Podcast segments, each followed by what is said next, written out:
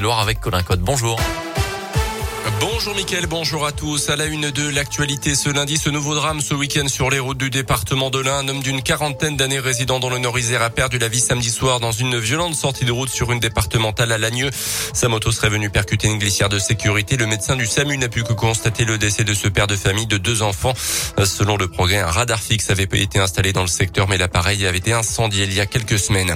Un an et demi de prison avec maintien en détention pour un conducteur de 23 ans mardi dernier à Valserone, alors tout juste sorti de prison. Il avait pris la fuite lors d'un contrôle routier. Pris en chasse pendant plusieurs minutes par les gendarmes, il avait pris tous les risques pour leur échapper, avait manqué de les renverser avant d'être finalement arrêté dans une impasse.